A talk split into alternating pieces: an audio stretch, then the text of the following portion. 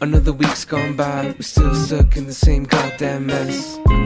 Politicians, they lie, they do anything to keep us suppressed. Right or left, it don't matter in the end, we're just causing a machine.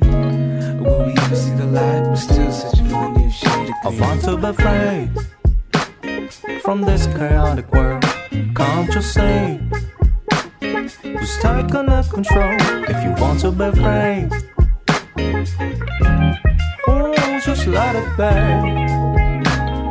Come with me.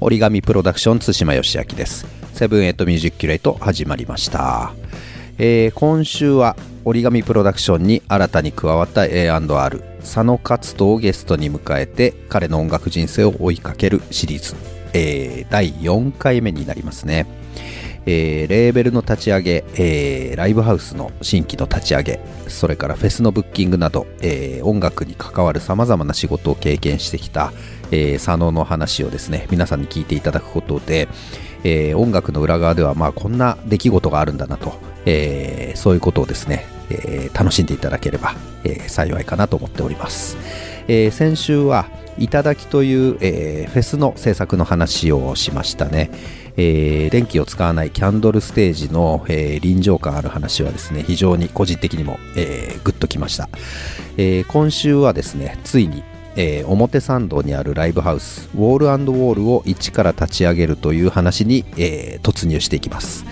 それではお楽しみいただければと思います。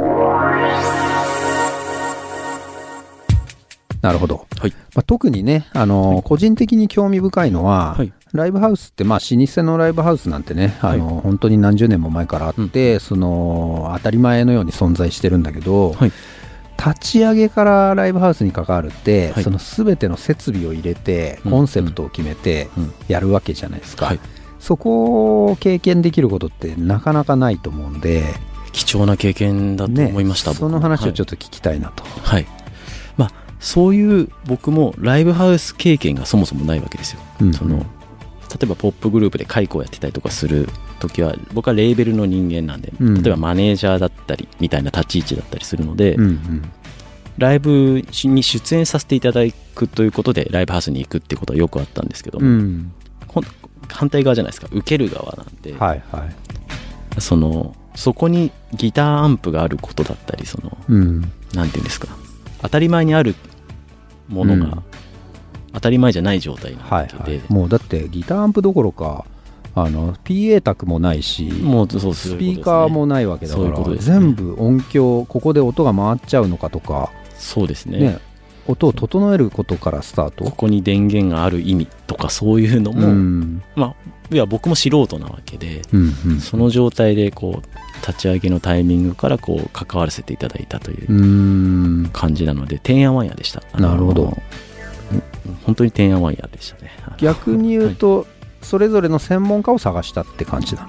専門、ライブというか、音響の専門家がいて、うんうんその田口製作所というそのスピーカーをとかも作っているはいはい。音響の会社があるんですけれども、うん。そこの平井アクセスという、まあ、田口製作所界隈といううんのかな、その詳しくはちょっとあれなんですけど、うん。まあ、の藤田さんっていうそのサウンドデザイナーといいますか、はいはいはい。音を作る人がいて、うん。そこと、まあ、オールウォールの、まあ、代表うんがこう話をしてつく音作りをしていっうん。て最終的にライブハウスになったというなるほど。感じですかね。例えば照明とかもまたそこは専門の人を入れるみたいな。はい。まあその脈々とある東京のクラブカルチャーのそのイエローとかうん。イレブンとかで活躍していった人だったり。うんうんまあ、まあ、町田さん、相葉さんっていう、まあ、ヘッ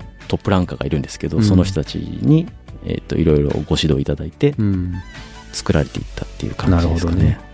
まあだから、はい。つまり逆に言うとその、本佐野君自身は、はい。あのここに照明を当てるとこういう効果がありますとか、うんうん。まあ、あと音もここは音が跳ね返るから吸音しとかないとまずいとか、はい。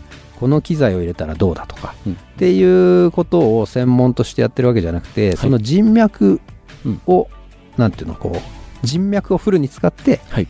一つのものを作り上げたっていうそういう感覚。その現場にいたみたいな感じですかね、僕はあのそのプロの仕事を見ておおなるほどみたいな、はいはいはい。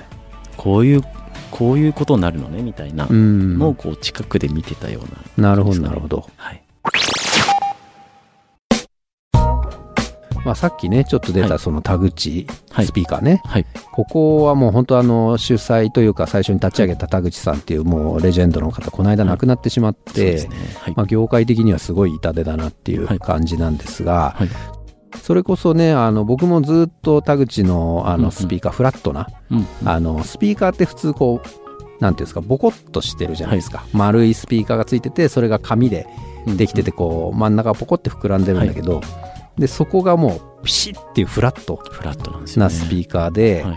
これがねあのいろんなところに入ってるんですよ。お店とかにもよく。そうですね。ね。最近は見ますよね、うん、あったり、それこそうちのエンジニアのヤスが、うん。あの球体のスピーカーを使ってて、うん。これはフラットスピーカーではないんだけどあのーなんて言うんだろう。六角形とかになっててサッカーボールみたいな。サッカーボールみたいな、でスピーカーがいろんな方向に向いてて、はい部屋の天井から吊るしとくとうん。そのいろんなところに音が散るようにできてて、まあオーディオマニアってやっぱりここに座らなきゃいけないみたいなうんうん。点を作るんだけど、はい。田口のその多面スピーカーはどこにいても音が散って綺麗に聞けるし、はい。でも会話は邪魔しないみたいな、うん BGM には適したスピーカー、はい。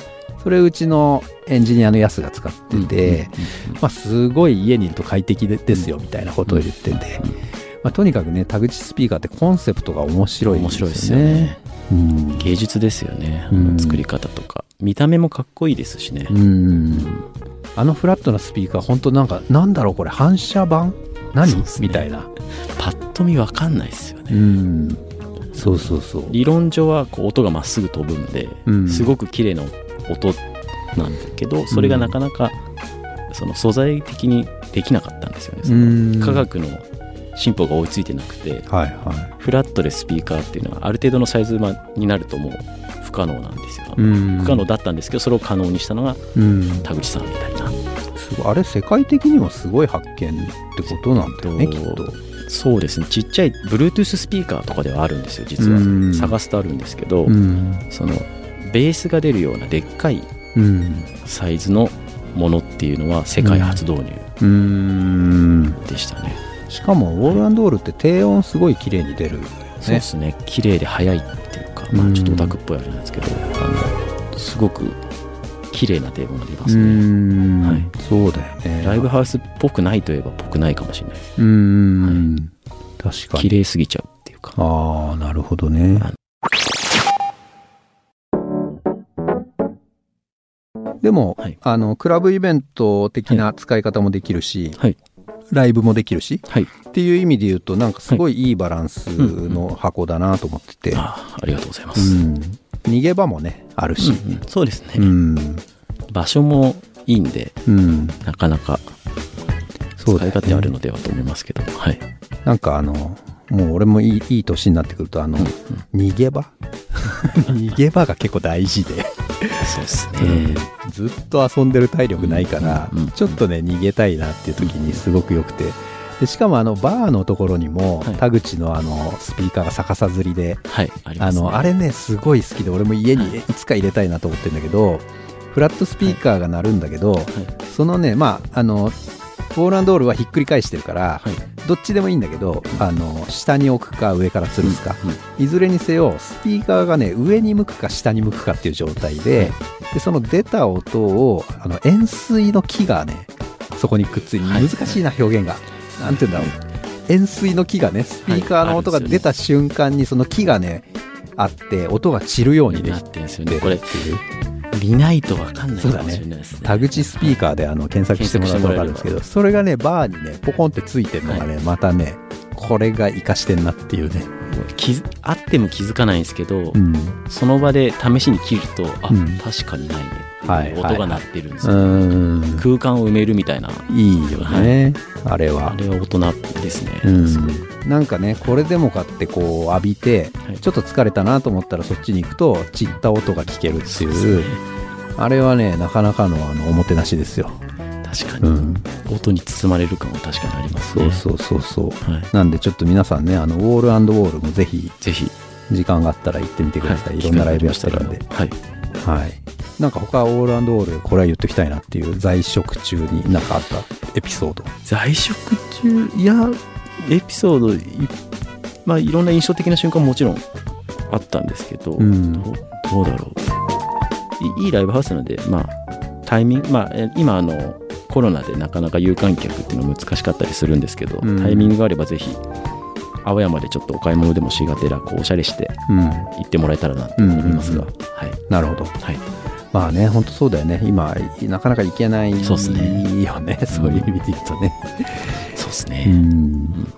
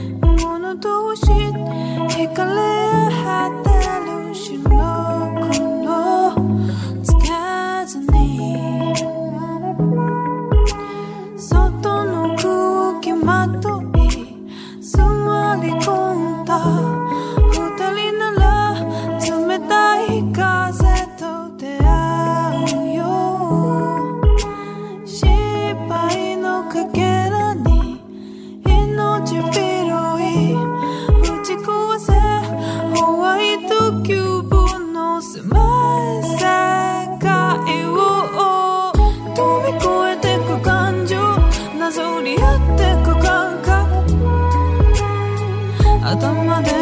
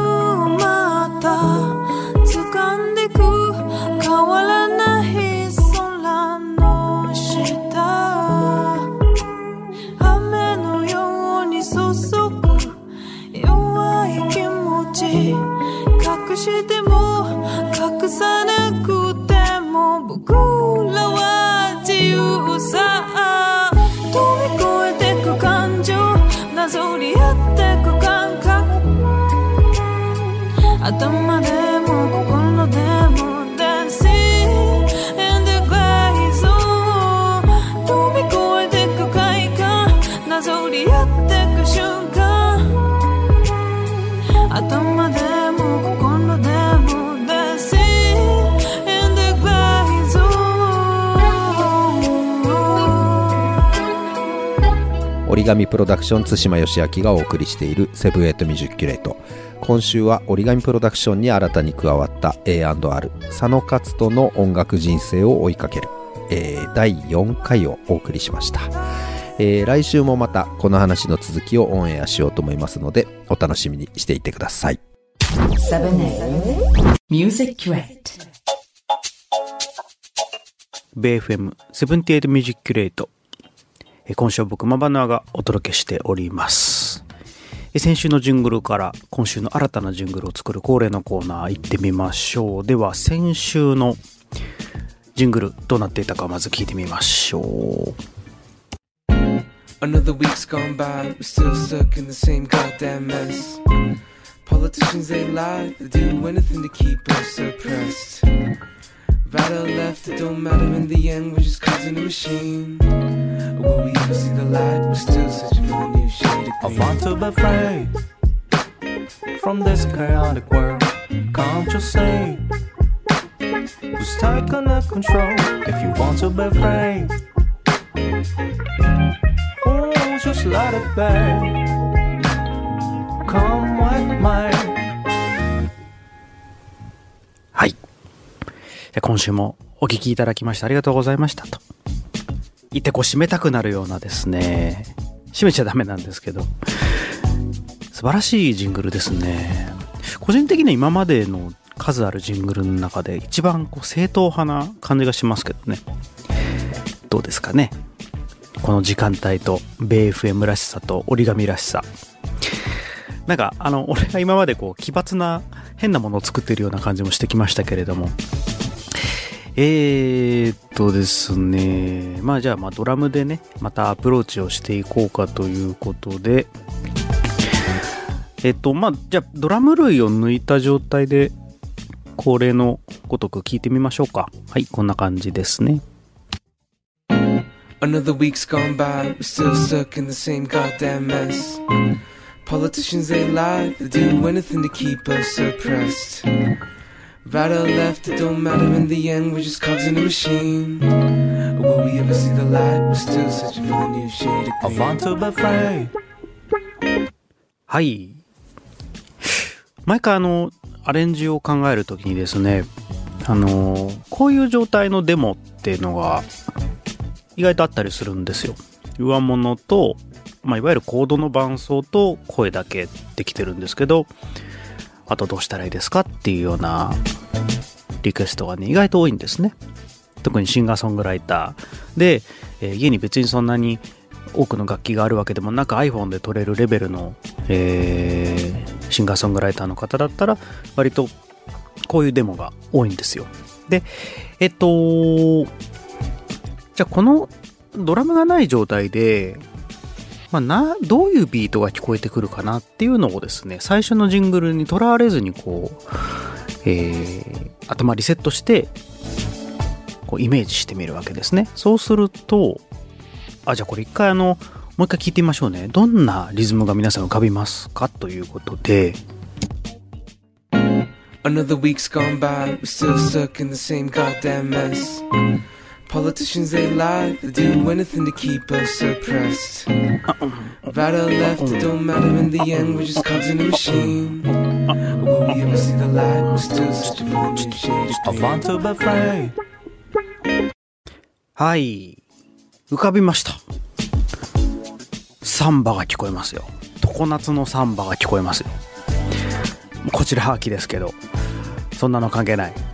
えー、まあそうですね、えースローなビートが最初だったので、それに対照的にという意味でもすごくいいですよね。やっぱりこうサンバビートみたいな、前ちょっとラテンっぽいのはやりましたけど、こういったなんかあの、アコースティックサンバみたいな、ジャズっぽいサンバみたいな感じはやってないと思うので、意外と、ね、えー新鮮かなと思うんですけれども、じゃあね、サンバビートみたいなのをどうやって作っていこうかということで、まあ、の、ドッツとドッツとドッツとドッツとっていうのがまあ、基本ビートですね。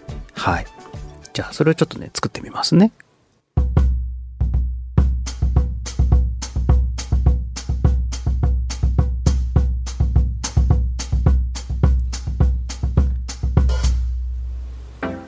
はい。まあ、こんな感じですかね。で、サンバのリズムって、まあ、ラテン音楽全般なんですけど、こうメトロノーム通り行くと、あの、ドッツとドッツとドッツとドッツとっていう風になるんですよ。だけど、独特のやっぱ鉛っていうんですかね。えーその揺らぎがあるわけですよね。だそれを知っているかどうか、できるかどうかで、あこの人サンバ分かってるなとか、あまあやったことないのかなっていうのがね、結構聞くとすぐに分かってしまうんですよ。で、まあ、例えばその、えっ、と、ドッツとドッツとっていうんだったら、えーそこに鉛加えると、なんかこう、ドッツとドッツとドッツとドッツとドッツとドッツとドッみたいな、こう微妙なんですけど、この揺らぎがね、実は、いろいろ重なった時にすごく大事になってくるんですね。じゃあ、その上でさっきビートをそれでベーシック組んだので、えっとね、シェイカーとトライアングルをね、これに重ねてみましょう。こんな感じです。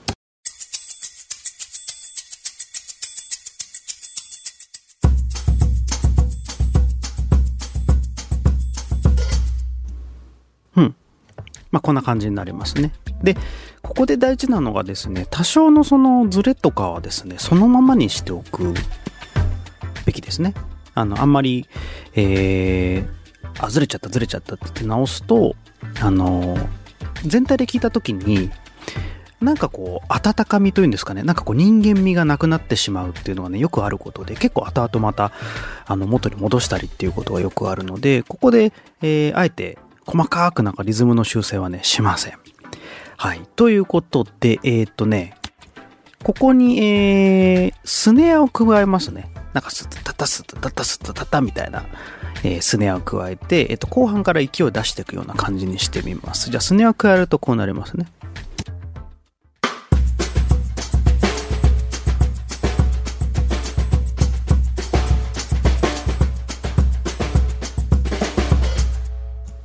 はい。いいですよね。このスネアの揺れと、さっきのあの、どっちとどっちとが加わるとですね、非常にその、なんていうんですかね、相互のノリが、えー合わさることでよりこう、強力なグルーブになるのがですね、これでお分かりいただけたんじゃないでしょうかね。うん。ではですね、ここで、えっと、あ、もう一つごめんなさい。もう一つごめんなさい。あの、決定的な、もうサンバといえばこれでしょっていうですね、クイカですね。これを最後ちょっと入れようと思います。はい。で、えっとね、クイカ僕家にないので、どんなものかちょっと今ね、僕サンプルを探してね、サンプラーに今配置してみました。これ聞いたことあると思います、皆さん。こんな音です。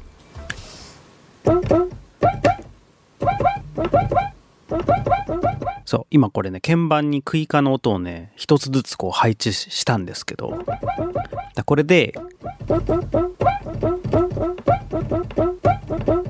みたいな感じのグルーヴね、聞いたことありますよね。で、これをね、うっすら入れます。うっすら入れます。で、こんな感じになります。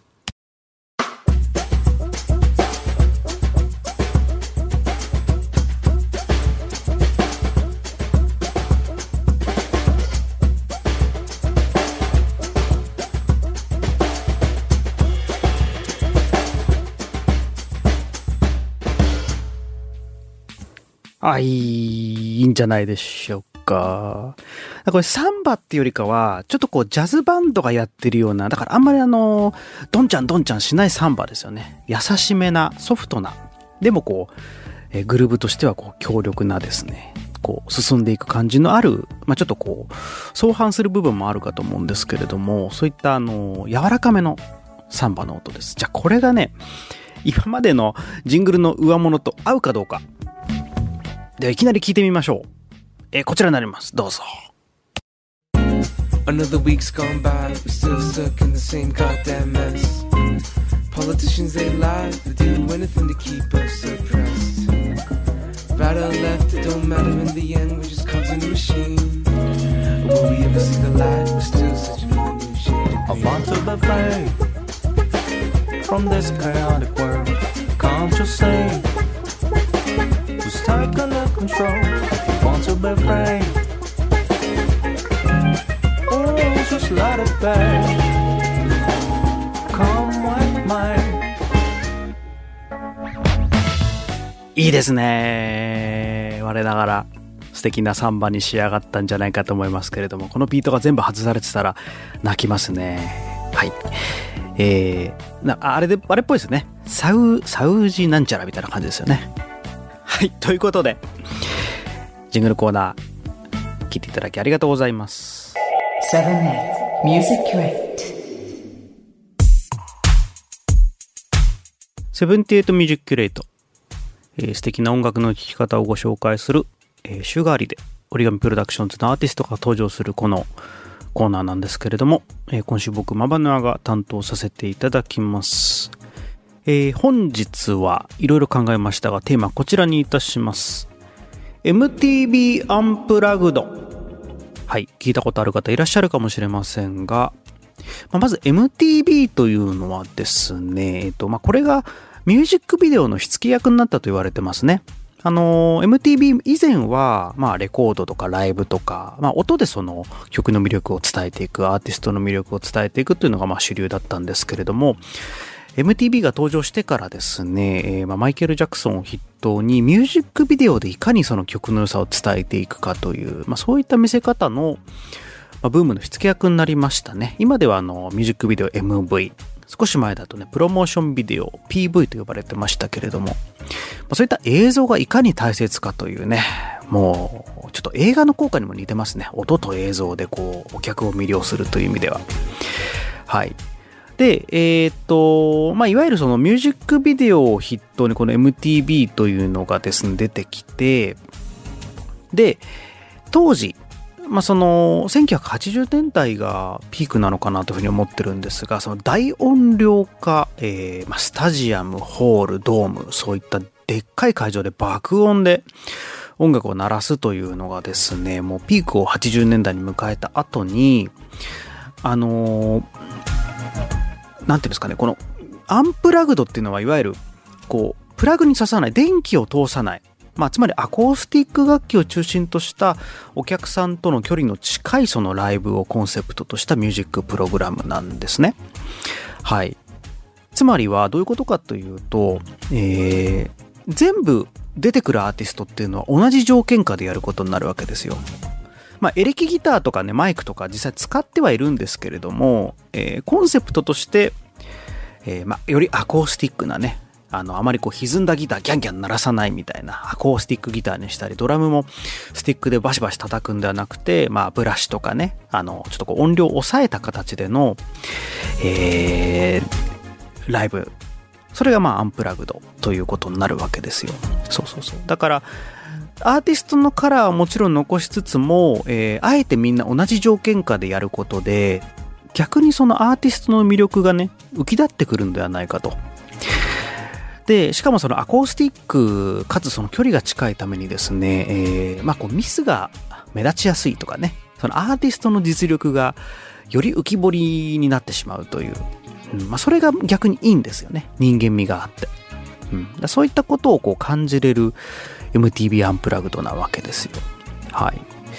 でね、えっ、と、今日ご紹介するのは、そうですね。まあちょっとね、ブラックミュージックにフォーカスを当てようかなと。で、今までで言うとね、まあエアロスミスがこれ1999年にやって、で、ポール・マッカートニー、スティング、まあそうそうたる。で、あと、ロッド・スチュワート、ジミー・ペイジ、ロバート・プラント、これ有名。あと、ボブ・ディランも有名ですね。うん。あと、ニルバーナも有名ですね。あと、日本からだと、チャゲアスもね、96年にやってるんですよ。そうそうそうそう。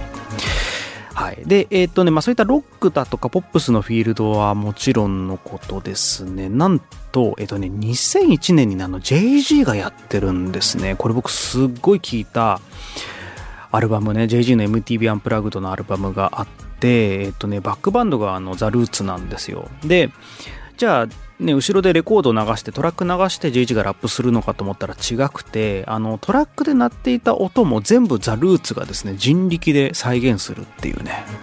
これがすごいいいんですよね。でお客さんも合唱してるのはねやっぱ距離が近いんでマイクの方にねお客さんの声とかが入るんですよ。そうそうそう。であとねそのスクラッチとかもあの、ボイスパッカッションのあの DJ スクラッチがね、こう自分で声でやるわけですよ。あれも結構、あーなんか粋だなと思いましたけど。そうそうそうそう。じゃあ、それをまず1曲目に今日はね、聴いていただこうかと思います。えっと、これ、メアリー・ジェイ・ブライジがね、ゲストで参加してますね。はい。JG アンプラグド、えーライブオン MTV アンプラグドで、JG、メアリー・ジェイ・ブライジ、キャント・ノック・ザ・ハスはい、お送りしたのは JAY-Z Unplugged で JAY-Z メアリー・ジェイ・ブライジキャント・ノック・ザ・ハッスルでした。なんか言ってること分かりますかね？明らかにこうトラックを流すのとはねこう空気感がまず違うっていうね。うん。ちょっとこうプライベートパーティーみたいな感じがしますよね。うん。では2曲目なんですけれどもえー、っとね翌年2002年に行われた MTV アンプラグドで出たアーティスト、ローリン・ヒルです。で、このローリン・ヒルの、えーっとですね、もう超名盤。The Miss Education of Rolling Hill。これ出してから、98年に出しましたけど、これ出してからですね、なんかしばらく月いつ出るんだろうねみたいな空気があってですね。そうそうそうそう。だから、4年かな ?4 年空いたのかな？はい。で、えっとね、次のアルバムがなんとこの MTV アンプラグドを収録したライブアルバムだったんですよ。まあ実質次のアルバムということになるんですけど、で、これがですね、なんとバンドじゃなくてギター一本ローリン本人が弾いて本人が歌うもう一人での弾き語りだったんですね。だからこれがね、まあ、当時賛否両論を呼んだらしいんですけれども、もう MTV アンプラグドらしさ全開だと思うんですよ。この一人で弾き語るっていうね。うん。あれだけフージーズとかね、あのファーストで華々しいローリンヒルがですね、本当にこの一人で弾き語りをするという、このギャップ、これに僕はすごく衝撃を受けたのを覚えてますね。はい。でですね、あのこの曲の最後の方かな。あの、ローリンヒル本人がね、弾き語りしながらこう、ちょっとこう涙しちゃうんですよね。だそれもすごくなんかね、この MTV アンプラグドならではなのかなというような感じもします。えーでそんな空気感をですね、えー感じ取っていただければと思います。MTV アンプラグド、えーこれ2.0、ナンバー2.0、ローリンヒル、Just Like Water。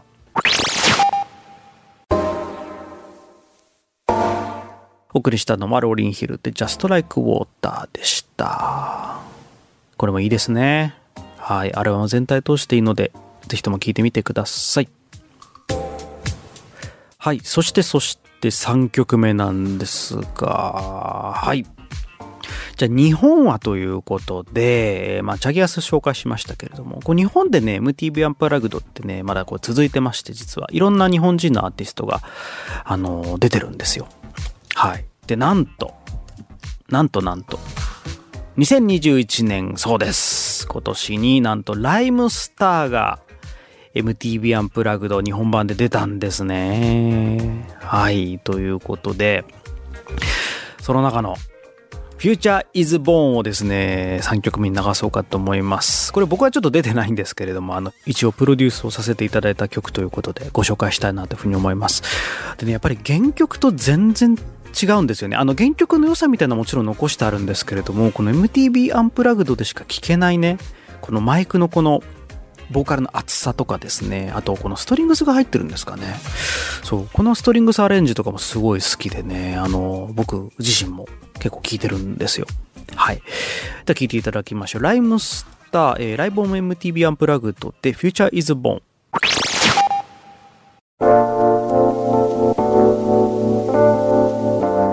送りしたのはライムスターで Future is Born ライブオン MTV アンプラグドでした。はい。で、まあ今回3つ流したんですけれども、これね、もう日本のアーティスト、海外のアーティスト含めて、えーこれ流したのはですね、ほんのこれまだ一握りなんですよ。一握り中の中の一握りって言ってもいいぐらい。